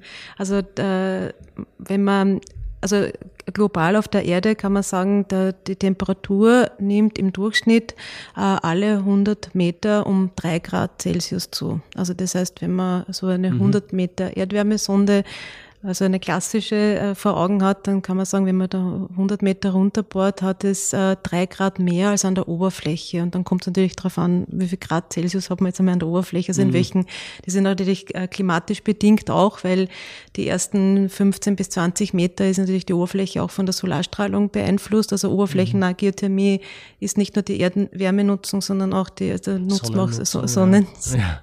Sonne, Sonne, genau. Und je weiter runter man, man kommt, also in 1000 Meter Tiefe hat es dementsprechend circa 30 Grad und mit 3000 Meter Tiefe hat es circa 90 Grad. Also da, mhm. wenn man, also, und äh, das ist so der globale Durchschnitt. Ja. Das heißt, wenn man gar nicht weiß, wo man bohrt, sozusagen, wie, wie heiß es da drunter ist, dann kann man damit rechnen, dass eben mhm. alle 100 Meter die Temperatur um, um da muss man nur tief genug bohren. Man muss äh, nur tief genug ja. bohren. Natürlich, wenn man in so Hochtemperaturlagerstätten in Hochtemperaturländern unterwegs ist, ist der geothermische Gradient ist der höher. Also das mhm. heißt, bei diesen Ring of Fires, wie diesen pazifischen Feuerring oder in Island oder der Türkei, da trifft man höhere Temperaturen schon viel früher an. Also ja. Also die müssen nicht so tief bohren, genau. Und das ist der, der geothermische Gradient, mit dem man halt rechnen kann, wenn man vom Untergrund noch wenig weiß. Also mhm. mit diesem globalen Durchschnitt. Wir haben den Gradienten eigentlich jetzt äh, nochmal nachgewiesen äh, durch unseren Fördertest und eins darf ich verraten, er liegt über drei Grad pro 100 Meter, was eigentlich ah. sehr, mhm. sehr gut ist. Genau. Genau, ich meine, um, um das geht es ja dann wahrscheinlich auch, das zu optimieren und äh, dann die Ausreißer zu finden, wo das Temperaturniveau höher ist. Ähm, wenn das Temperaturniveau äh, nicht ausreicht oder wenn zu wenig äh, gefördert werden kann, welche Möglichkeiten gibt es dann noch? Also eh, was ich zuerst gemeint habe, also äh, Temperaturenhebung durch Wärmepumpen okay. zum Beispiel, mhm. ähm, die Oldschool-Variante, wie es auch andere Anlagenbetreiber gemacht haben in der Vergangenheit, durch Gaskessel auch mhm. die Temperatur anzuheben. Aber wie gesagt, unser Ziel ist, also ich habe schon gesagt, also die, die Temperatur ist, ähm, passt für uns, mhm. also für die Fernwärmenutzung. Wir haben unterschiedliche Vorkommen. Wir haben auch tiefere Vorkommen, die höhere Temperaturen zukünftig bringen sollen. Und eben in Kombination mit der Wärmepumpe haben wir die Möglichkeit, dass wir auch äh, Temperaturanhebung durchführen, obwohl eigentlich der Hauptfokus der Wärmepumpe ist, die Leistung zu steigern. Also wir wollen ja in Wärmepumpe in Kombination mit Geothermie, werden wir die Dekarbonisierung schaffen, ähm, die Leistungen auch zur Verfügung zu stellen. Mhm. Aber grundsätzlich kann man ja sagen, dass ich meine, die Geothermie ist ja, der Fokus von heute ist ja Tiefengeothermie, ja. aber äh, grundsätzlich ist nicht jede geothermische Nutzungsform jetzt per se heiß. Ja. Also wenn man jetzt, wie gesagt, bei der oberflächennahen Geothermie ist man in einem anderen Temperaturbereich unterwegs und ist auch schon, äh, hat einen großen Hebel für die Dekarbonisierung der Raumwärme vor allem. Wenn man sich die klassische oberflächennahe Geothermie anschaut, da hat man Vorlauftemperaturen, ja, je nachdem, wann Sommer, Winter und wo man ist und wie tief man ist, äh, also bis zu 15 bis 18, 20 Grad. Aber das ist, äh, also das ist ja jetzt per se nicht warm, sondern e-, eher fast kalt, kann man sagen, oder lauwarm. Mhm. Aber es macht trotzdem Sinn, das dann in, in, in Verbindung mit einer Wärmepumpe auf das, auf das notwendige Temperaturniveau zu heben. Mhm. Und das ist ja, das, das Gute ist, dass man mit einer, also mit der Erdwärme erschließt man die sogenannte ungestörte Bodentemperatur und die ist zum Beispiel in Wien mittlerweile Klimaerwärmung merkt man schon die letzten 10, 15 Jahre ganz stark. Also die ungestörte Bodentemperatur in Wien ist so um die 13 Grad, 13 bis 14 Grad. Mhm. Das heißt, das, die hat man immer. Ja. Diese, also an der, mehr oder weniger an der Oberfläche hat man das immer. Das heißt, man kann auch im, also im Winter kann man diese Temperatur nutzen, um sie mit Wärmepumpen auf das benötigte Temperaturniveau zu heben. Und das ist natürlich in einem kalten Winter, wenn man so 0 bis minus 5 Grad hat, äh, an der Oberfläche kriegt man vom Boden schon mal von, von Haus aus die 10, 15 Grad, die immer da sind. Das heißt, man, man kann mit einer Wärmepumpe, also ob ich diesen, dieser Temperaturhub, auf den kommt es drauf an, was ist notwendig. Muss ich minus 5 Grad erwärmen mhm. sozusagen auf, auf Radiator oder Fußbodenheizung, äh, äh, Vorlauftemperatur oder, oder kann ich schon mit 15 Grad starten? Macht das natürlich extrem effizient. Ja. Und je tiefer, desto, desto mehr Temperaturvorlauf habe ich und Grundsätzlich ist es so, dass jetzt die, die Gebäudestandards werden ja auch immer besser. Äh, also wenn von, von neu gebauten Gebäuden hat man auch, braucht man auch nicht mehr diese Hochtemperaturversorgung jetzt in der Raumwärme wie früher, also wo man 60, 70 Grad Radiatoren hat, ja, sondern Vorlauftemperatur, Vorlauftemperatur 45, ja, 30 50, bis 35 ja. Grad. Ja. Und da, da kann man, so, wenn man mit zum Beispiel 15 Grad oder 12 Grad reingeht in eine mhm. Wärmepumpe, ist das dann ganz was anderes. Also da braucht man nur mehr die 20 Grad heben und mhm. dann hat man schon die notwendige Vorlauftemperatur. Ja. Ich meine, was, worauf ich eigentlich hinaus wollte, ich habe ähm, gestern mir auch ein, ein Video angeschaut von Ever, ähm, die so ein Closed Loop System haben. Das heißt, die, die, die vergrößern dann einfach die Oberfläche äh, im Untergrund, ähm, um mehr Energie rausholen zu können. Es gibt dann auch noch die Optionen des, äh, der Hydraulic äh, Stimulation. Ähm, könnt ihr da ein bisschen was dazu sagen? Wie das funktioniert, wo man das anwendet. Ähm.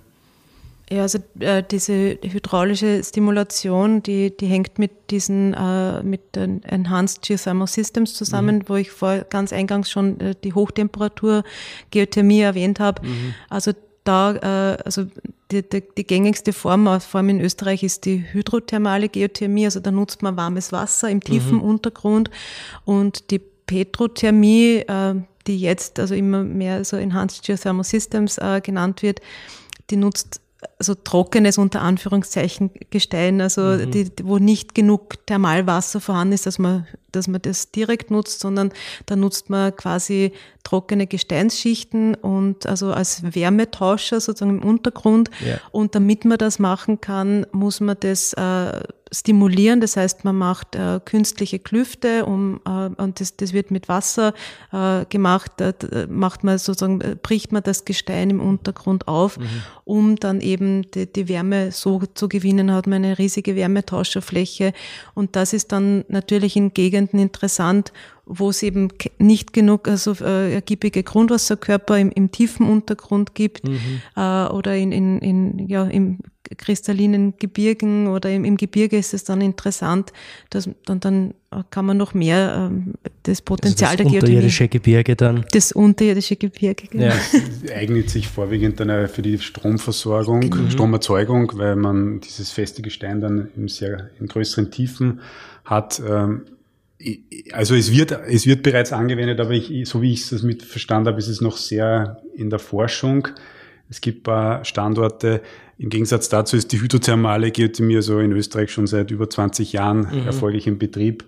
Äh, das könnte, die petrothermale Geothermie Enhanced Geothermal System könnte in Zukunft eine Rolle spielen, vor allem für die Stromversorgung. Ja. Aber ich gehe nicht davon aus, dass das in urbanen Gebieten stattfinden wird, sondern eher in anderen äh, Bereichen, wo man, wo man das dann nutzen kann. Ja. Mhm und im Adaklar-Konglomerat, wie es ausschaut, weil das eine hydrothermale äh, Quelle ist. Ähm Genau, also wir haben hier ausreichend Thermalwasser zur Verfügung, mhm. das wir nutzen können für die Fernwärme. Ja. ja. Okay. Das heißt, das sind schon mal gute Voraussetzungen. Äh, Gibt es da jetzt noch irgendwelche rechtlichen Rahmenbedingungen, die dem im Wege stehen? Wie schaut da die Situation aus in Österreich, Peter? Ähm ja, also ich schaue immer gern nach Deutschland. Ähm, obwohl eigentlich Österreich vor 20 Jahren der Vorreiter war mit den ersten Geothermieanlagen in Oberösterreich. Aber seitdem ist, sind die Deutschen dann davon gezogen mit der Geothermie. Also da gibt es schon sehr viele Anlagen, die in Betrieb sind und auch die rechtliche Situation ist meines Erachtens dort ähm, optimaler für die Umsetzung der Geothermie. Also sprich, die haben dort die Wärme, also Erd Geothermie oder Erdwärme ist dort ein Bodenschatz, als Bodenschatz definiert, als Ressource. Mhm. Das gibt es in Österreich bis dato nicht. Also wenn wir Geothermie genehmigen lassen wollen, brauchen, ist das zersplittert auf mehrere Gesetzesmaterien. Also ich brauche eine bergrechtliche Genehmigung für die mhm. Durchführung der Bohrung. Ich brauche eine gewerberechtliche Genehmigung für die Obertageanlage, für die Halle dann oder mhm. die Wärmetauscher. Und ich brauche eine wasserrechtliche Genehmigung für die Förderung, Reinjektion des Thermalwassers. Aber für die Wärme, für die Gewinnung der Wärme gibt es bis dato noch keine, keine Genehmigung, wie es beispielsweise bei anderen Ressourcen schon der Fall ist, bergfreie mineralische Rohstoffe mhm. oder bundeseigene Rohstoffe. Und das, ähm, ja, damit hat man eine, ja, fehlt ein bisschen die Rechtssicherheit für, mhm. für Investoren oder für Energieversorger, die, die diese, äh, diese, diese, diese Quelle nutzen wollen, diese Ressource nutzen wollen. Und zusätzlich eben durch die Zersplitterung auf mehrere Gesetzesmaterien hat man auch umfangreichere Genehmigungsverfahren, die vielleicht das Projekt auch in die Länge ziehen können. Mhm. Also hat man diese Themen auch bei Öl- und Gasförderung? Oder könnte man da nicht dieselben Materien eigentlich anwenden? Ja, also das ist genau, also es gibt einen weiteren Slogan vom Geothermieverein, äh, Geothermie ist ähm, schlechter gestellt als Öl und Gas. Okay. Ja. Ähm, Öl und Gas ist ein bundeseigener Rohstoff. Wie gesagt, mhm. da ist diese Ressource als, als Rohstoff definiert. Die Geothermie ist in Österreich bis dato noch nicht definiert als eine Ressource. Okay. Äh, das, da könnte man auch ja, die Verfahren ein bisschen bündeln äh, und das würde mehr Rechtssicherheit geben. Also jetzt investiert man in die Exploration, macht große Seismiken, macht Explorationsbohrungen, hat aber dann vielleicht ein, auch noch ein Investitionsrisiko aufgrund der Rechtslage äh, vorliegen. Okay. Mhm. Das heißt, das wäre durchaus ein Wunsch da, ähm, an, an dieser Schraube zu drehen und das. Genau, also ich glaube, jeder muss an einer Schraube drehen. Die Energieversorger oder die Anwender, die Betreiber wollen die Wärmewende schaffen, aber es müssen dann auch die Rahmenbedingungen äh, dafür vorhanden sein, dass man auch solche Projekte ähm, umsetzen kann. Und die, die dritte Säule ist quasi die Öffentlichkeit, die dann auch noch äh, mitgehen muss, auch äh, involviert sein muss. Und das kann man schon sagen. Also durch unser Forschungsprojekt haben wir sehr viel Kontakt auch mit der Öffentlichkeit gehabt. Und wenn man ihnen das mal erklärt, was man macht, sind sie sehr fasziniert und finden die Geothermie eigentlich sehr, sehr cool. Ja. Absolut, ja. Ja, ich finde sie auch sehr cool. Edith, äh, was würdest du aus, der, aus Sicht der Forschung äh, ergänzen, da, dies, bei diesen Wünschen äh, oder welche Ziele sollten wir da verfolgen? Ja, also wir sind jetzt mitten im, im Prozess oder kurz vor Abschluss der österreichischen äh, Forschungs- und Entwicklungsroadmap äh, Geothermie, äh, die initiiert worden ist vom, vom BMK und da war auch voriges Jahr eine öffentliche Konsultation. Äh, da habe hab ich mitarbeiten dürfen, gemeinsam mit dem Kollegen Gregor Götzl von der Geologischen Bundesanstalt. Mhm.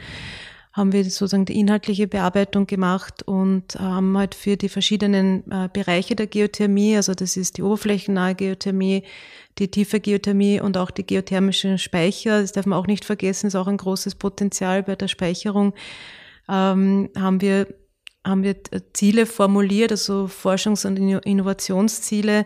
Ähm, das ist jetzt ganz, also oberflächennahe Geothermie, dass man halt vor allem das, die, die, die Sanierung äh, vorantreibt, also die, die, auch die geothermische Umrüstung im Bestand, dass man im urbanen Raum äh, verstärkt Geothermie einsetzen kann und dann bei der tiefen Geothermie, also eben Förderung von Pilotanlagen, dass man äh, zum Beispiel geothermische Kraft-Wärme-Kopplung, dass es auch für, äh, für äh, verschiedene, also eben tiefengeothermische Anwendungen mit der geothermischen Kaskade, also dass da auch Pilotanlagen gefördert werden und eben auch ähm, also Bohrtechniken äh, kann man sehr, es gibt sehr viel zu tun auch bei den bei den Bohrtechniken, um eben tiefere äh, Schichten auch für die Verstromung zu erschließen. Da gibt es ganz verschiedene Themen und auch Pilotanlagen für die äh, großen Wärmespeicher also im Untergrund mhm. gibt es ja auch sehr viel Potenzial.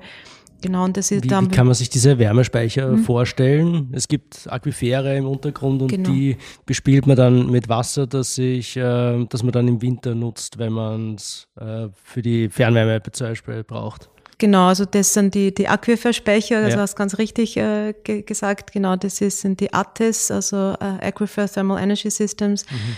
Da, also da Höhlen im Untergrund oder? Na, eben nicht Höhlen, sondern das sind dann tatsächlich auch dieselben Reservoire, wo man eben auch Wasser rausholen kann, kann man ja. eigentlich aus Speicher, also wenn sie nicht mhm. zu, zu stark äh, sozusagen, wenn, da braucht man also da also befüllte das, Höhlen, ja.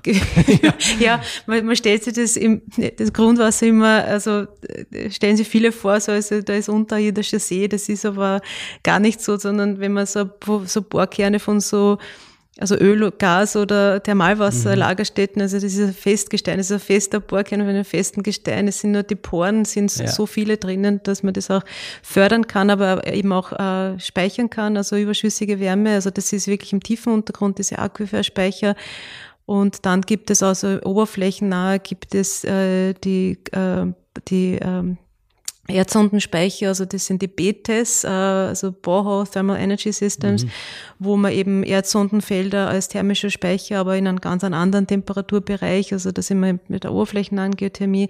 Und dann gibt es auch noch die CTES, also wir sind bei ATES, BTES, CTES, also mhm. also CTES sind die Kavernenspeicher, da kann man entweder äh, also äh, da nutzt man irgendwelche wirklichen Hohlräume oder gebauten äh, Strukturen, mhm. ähm, die entweder schon vorhanden sind oder neu gebaut. Also kann man auch äh, ehemalige Bergbauanlagen sozusagen mit heißem Wasser füllen oder man hat diese typischen Erdbeckenspeicher, die man vielleicht auch noch kennt. Also da gibt es ganz viele Möglichkeiten im Untergrund, äh, den Untergrund auch für Speicherung von warmem Wasser zu, in unterschiedlichen Temperaturstufen Genau, also nochmal zurück zur Roadmap. Also eben für diese drei Themenbereiche haben wir uns ganz viele Forschungs- und Innovationsziele ausgedacht, also gemeinsam mit der ÖGUT und mit dem BMK als Auftraggeber. Mhm. Und ähm, das wird jetzt gerade, ist jetzt gerade kurz vor Abschluss, also äh, letzte, äh, letzte Leserunden und Ausarbeitungsrunden und die wird heuer auch noch veröffentlicht und kann man dann nachlesen, was wir uns wünschen von der von der Forschungsseite.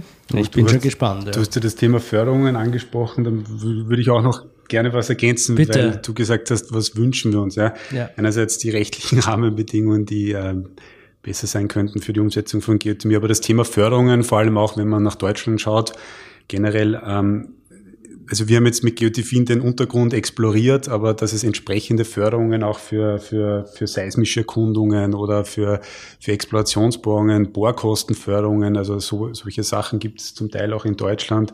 Das wäre auch denkbar, also wäre wünschenswert für Österreich, auch für andere Kommunen, Energieversorger, die jetzt nicht die Zeit haben und ähm, die Mittel haben, so äh, umfangreiche Exploration zu betreiben wie mhm. wir, wäre das, wäre das wichtig.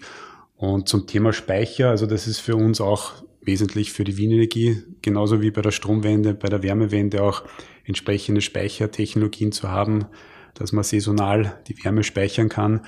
Und da sitzen wir auch gemeinsam mit ALT in einem Forschungsprojekt ATS Vienna, wo wir uns eben diese Untergrund-Aquifer-Wärmespeicher jetzt in den nächsten Jahren auch anschauen, das Potenzial abschätzen, ähnlich wie bei Geotifin und dann erste Konzepte für mögliche Pilot Anlagen entwickeln und mhm. schauen, dass wir das in der Zukunft dann auch nutzen können. Super spannend. Ähm, ja, also äh, ich habe das Gefühl, da, da passiert unglaublich viel, da weiß man schon sehr viel, man scharrt auch irgendwie in den Startlöchern, da jetzt da richtig loszulegen. Es braucht noch ein paar rechtliche Rahmenbedingungen. Ähm, Gibt es die Leute schon, die das können? Ähm, ja und nein. Ja. Also ja, wir haben sehr, sehr viel Know-how und, und auch sehr viele ausführende Firmen, planende Firmen, äh, im ausführenden Firmenindustrie und alles.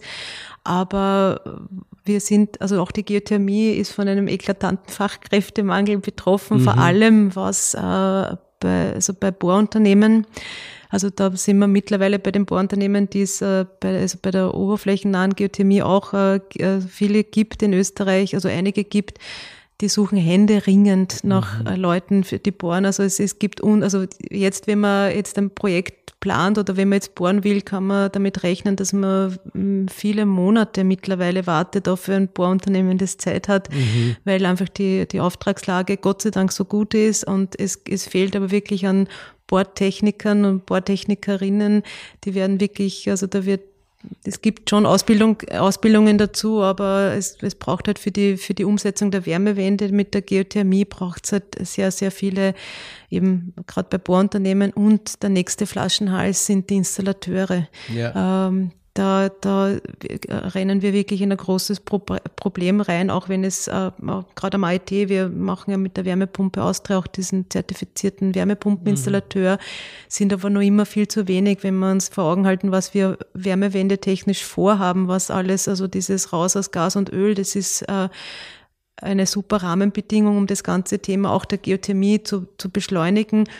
Aber jetzt gehen uns halt auch die Fachkräfte oft, aus, die halt wirklich jetzt im Wärmepumpen installieren können und, mhm. und, ähm, und da sind wir auch mit dem, mit dem unter anderem BMK in Kontakt, dass es da wirklich, da braucht es Ausbildungsoffensiven, wo man auch ähm, Leuten, die überhaupt interessiert sind an der erneuerbaren Energie, sagt, okay, Geothermie ist, äh, ist, ist, ist cool, geht's doch, äh, überlegt einmal Richtung Bohrunternehmen oder Bohrung ja. oder, oder Installateur, Installateurin, äh, wo man wirklich bei den ja, jüngsten, jüngsten Leuten schon, also in der Schule schon anfangen kann, Werbung zu machen, mhm. dass erneuerbare Energien, also davon sind ja andere Energie, äh, erneuerbare Energien auch betroffen, also Photovoltaik, Wind, also ja, ja. jeder sucht händeringend Absolut. Fachkräfte ja. und die Geothermie macht da keine Ausnahme. Ja. Mm, ich mache schon da Werbung bei meinen äh, zwei Töchtern, aber momentan ist eher noch äh, Feuerwehrfrau und Zirkusartistin ganz hoch im Kurs. Mal schauen, ob ich das noch drehen kann. Ähm, aber sind nicht, weil, also das war jetzt, die Installateure sind dann eher die oberflächennahe Geothermie in Kombination mit Wärmepumpen. Ähm, wenn wir von der tiefen Geothermie ausgehen, sind dann nicht äh, Öl- und Gasunternehmen eigentlich prädestiniert, auf diesen Zug auch aufzuspringen? Ähm, ja, äh, und tun sie auch. Ja. Äh, also viele, viele von Öl- und Gasbranche sozusagen äh, entdecken jetzt auch die, die, die Geothermie auch und die zwei Öl- und Gasfördernden Unternehmen in Österreich, OMV und RAK, äh, engagieren sich auch schon sehr stark für die Geothermie, weil natürlich der, der Know-how, äh, das sind auch Know-how-Träger für allein für die Bohrtechnik, also Geothermiebohrungen und, und Erdölbohrungen, also von der Bohrtechnik sehr, sehr verwandt. Mhm. Äh, bei dem einen fördert man Öl oder Gas, beim anderen äh, heißes Wasser, aber ich meine, das Öl, das ist ja, man darf es ja nicht, äh, man hat die Vorstellung, dass da, da kommt so eine schwarze Suppe, dickflüssige Suppe raus. In Wirklichkeit besteht das Öl, also je nachdem, wo man ist, aber so über 90 Prozent eigentlich aus heißem Wasser. Und eigentlich mhm. das heiße Wasser ist bei der, in, beim, bei der Ölförderung eigentlich eher das unerwünschte Nebenprodukt. Ja. Äh, und jetzt bei der Geothermie ist halt das erwünschte äh, Hauptprodukt. Äh, aber viele von Öl und Gas kommen es auch zur Geothermie. Viele, äh, wenn wir Stellen ausschreiben, die irgendwie Geothermie spezifisch sind, dann bewerben sich auch viele, äh, ich sage immer fast direkt vor der Bohrinsel, mhm. weil das halt viele auch entdecken, weil sie ihr Know-how direkt übertragen können. Und da, da muss man sagen, man, da muss man den Leuten auch die Angst nehmen, dass da irgendwie, also Ganz im Gegenteil, diese Leute aus Öl und Gas sind extrem wertvoll für die Geothermie mhm. ja. als Know-how-Träger. Man sieht es ja auch an Peter, der kommt ja, auch aus ja, dieser Ecke. Ja, ich habe aber nicht die Erfahrung, aber, aber eben einerseits das Know-how auf jeden Fall, weil die Methoden, Verfahren das gleiche sind, aber wenn wir schon diese zwei Firmen ansprechen, die haben halt einen wesentlichen Datenschatz gesammelt. Die kennen sich im Untergrund am besten aus mhm. in Österreich. Also vor allem jetzt Oberösterreichische Molasse eher die eine Firma, im Wiener Becken eher die andere Firma. Mhm. Also da ist natürlich sehr viel ähm, Wissen über den Untergrund, den man eigentlich erfolgreich, den man eigentlich nutzen soll, dass man erfolgreich Geothermie zukünftig äh, nutzen kann. Super. Ja, meine Begeisterung für die Geothermie ist auch ungebrochen. Ich glaube, da müssen wir jetzt alle Hebel in Bewegung setzen, dass wir in diese Richtung kommen, dass wir diese Potenziale nutzen, ob rechtlich, ob äh, in puncto Ausbildung. Ähm, das bleibt uns nicht aus. Ähm, in Einfamilienhäusern, in Kombination mit Wärmepumpen, in Energienetzen für Siedlungen, aber auch dann in tieferen Strukturen, um das es heute gegangen ist, äh, für die Fernwärme und auch äh, für die Speicherung. Ähm, äh, und ich glaube, dass die, diese Technologie auch noch viel, viel mehr drauf hat, wenn wir verstanden haben, wie das da alles funktioniert da unten. Das wird wohl noch ein bisschen dauern. Ähm, losstarten müssen wir trotzdem jetzt schon. Ähm, ja, vielen Dank für eure Einblicke. Ähm, ich würde sagen, wir kommen jetzt zu unserer Standardrubrik, die wir ungebrochen auch jetzt durch äh, die vierte Staffel noch peitschen werden, das Petterjoule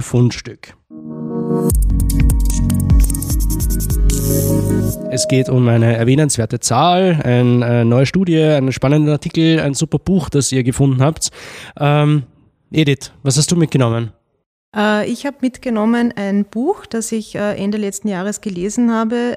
Es ist von einem der renommiertesten und umtriebigsten Klimawissenschaftler der USA, Michael Mann, also Mann geschrieben mit Doppel-N wie das deutsche Wort Mann. Äh, und zwar ist es das Buch uh, The New Climate War. Ähm, das ist Anfang letzten Jahres erschienen. Also es ist nicht ganz neu, aber mhm. ich habe es erst Ende letzten Jahres gelesen.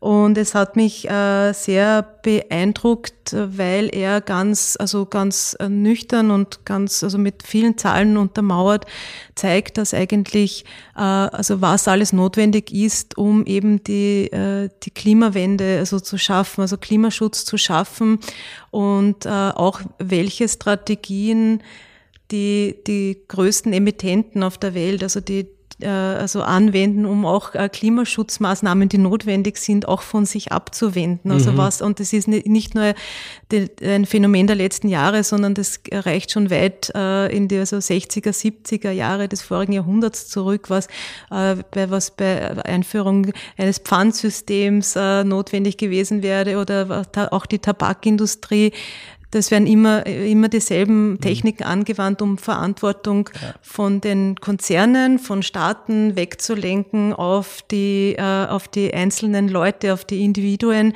wo man sagt, ja, es ist ein, ein, ein Problem der, der Leute, weil die es, die fliegen mhm. mit dem das Flugzeug. Genau, also und, und du, du isst Fleisch und, und, und du bist praktisch schuld und äh, mhm. ihr müsst was machen, die Konsumenten, Konsumentinnen müssen was machen. Und äh, genau diese Techniken äh, erklärt er sehr, sehr genau und sehr präzise, äh, wie eben die größten Emittenten äh, der Welt, das sind 70, äh, also 70 Prozent der Emissionen werden von, von 100, also immer von den 100 gleichen Konzernen sagen, verursacht und die haben das sehr geschickt gemacht, äh, um die Verantwortung auch ein bisschen auf die Individuen, also auf die einzelnen mhm. Leute abzuwälzen. Und äh, das hat er wirklich ganz gut aufgezeigt. Ja. Ähm, das Buch gibt es, glaube ich, auch auf Deutsch für die, für die, die denen das lieber ist. Äh, den Link dazu gibt es auf jeden Fall auch in den Show Notes. Peter, was hast du uns mitgenommen? Hast du ein Fundstück? Ja, ich habe ein Fundstück. Ich warte ja hingebungsvoll auf die Roadmap der Tiefengeotemie in bald. Österreich, habe aber dafür die deutsche mitgenommen. Die wurde jetzt äh, Anfang Februar veröffentlicht. Also Roadmap Tiefe Geothermie für Deutschland zeigt auf, dass ähm, die tiefe Geothermie mehr als ein Viertel des deutschen Wärmebedarfs abdecken könnte in Zukunft und eben die Roadmap gibt Handlungsempfehlungen, um dieses Ziel zu erreichen. Und dem kann ich mir kann ich mich nur anschließen. Also eh, wir haben viel heute, vieles von dem heute schon ein bisschen angesprochen, sei es jetzt ja beschleunigte Genehmigungsverfahren, die man in Deutschland anscheinend auch braucht, mhm. ähm, die Investition in die Technologien, also die Bohrtechnologie, dass da äh, weiter geforscht wird, investiert wird, Instrumente zur Fündigkeitsrisikominderung, äh, die Öffentlichkeit abzuholen. Also da steht eigentlich das Kochrezept drinnen, wie, wie man dann zukünftig die Geothermie auch erfolgreich umsetzen kann. Super. Ähm, Link dazu gibt es auch in den Show Notes. Und äh, ich habe heute auch was mitgenommen. Der Johannes Stangl, Adrian Hiss und David Jablonski haben ehrenamtlich was auf die Beine gestellt, das ich mir schon sehr, sehr lange gewünscht habe. Ein Klimadashboard mit Daten, Fakten und Einordnungen zur Klimakrise in Österreich. Ähm, wunderschön visualisiert, äh, sauber dokumentiert auch mit den jeweiligen Quellen, wo die Zahlen herkommen. Äh, und super interaktive Grafiken gibt's dort auf äh, klimadashboard.at. Wie ich gehört habe, entwickelt sich dieses Klimadashboard dann auch immer wieder weiter ähm, und es wird um neue Features erweitert. Gratuliere jedenfalls den dreien, ihr habt es richtig super gemacht ähm, und äh, das soll sich bitte jeder anschauen. Ja, das war es auch schon. Wir haben eh ziemlich lange geplaudert. Ähm, wieder für heute. Ähm, es war sehr schön. Vielen Dank ähm, euch, Edith Haslinger vom IT, äh, Peter Keglowitsch äh, von der Wien Energie. Vielen Dank für eure tiefen, tiefen Einblicke. Danke auch für die Einladung. Danke für die Einladung. Ja, vielen Dank auch an Laura Fanschek, die die heutige Folge aufgenommen und produziert hat. Ähm, liebe Hörer und Hörerinnen, ich erinnere euch gerne wieder mal dran, dass ihr mir an christoph.gruber at äh, energyagency.at gerne Anmerkungen oder Wünsche schicken könnt. Ähm, und über die eine oder andere Bewertung ähm, würden wir uns auch sehr freuen. Ob äh, Apple Podcast, Google Podcast, Spotify, wie auch immer. Bis bald bei Peter Schul, dem Podcast der österreichischen Energieagentur.